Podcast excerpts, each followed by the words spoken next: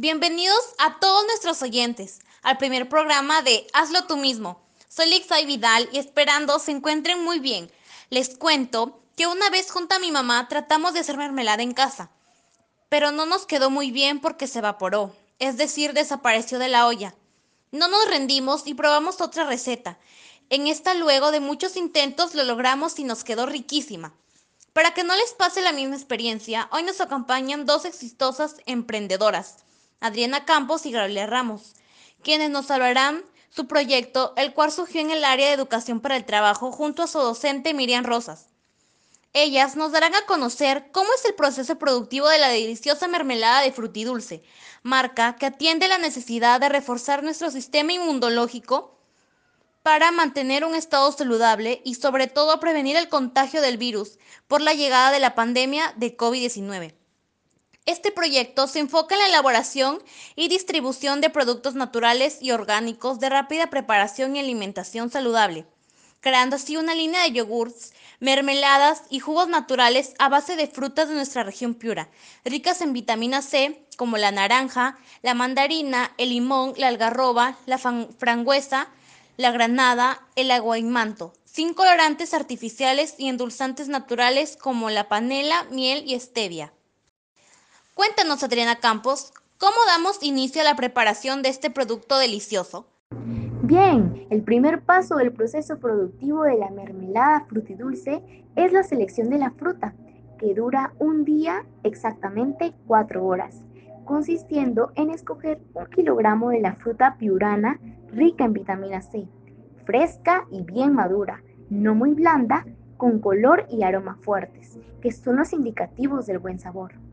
Los dos siguientes pasos los explicará mi compañera Gabriela Ramos. Gracias por el pase. Continuamos con el pesado, para verificar que sea un kilo por fruta.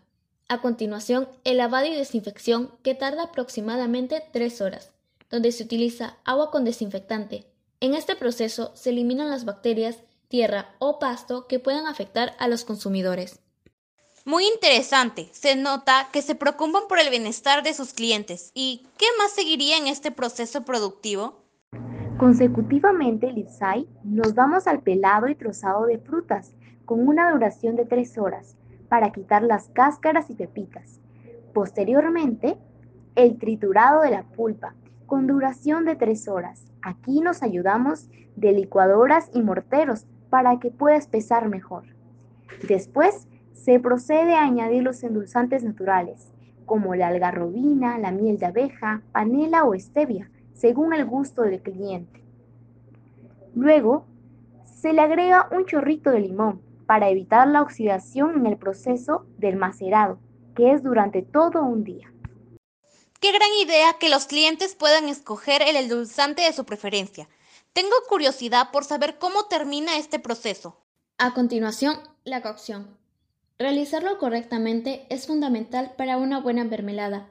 El agua depende de la cantidad de mezcla de la fruta obtenida, ya que tiene que evaporar para que se espese.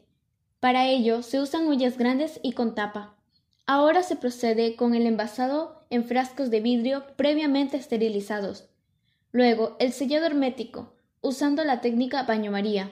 Consecutivamente el proceso de refrigeración.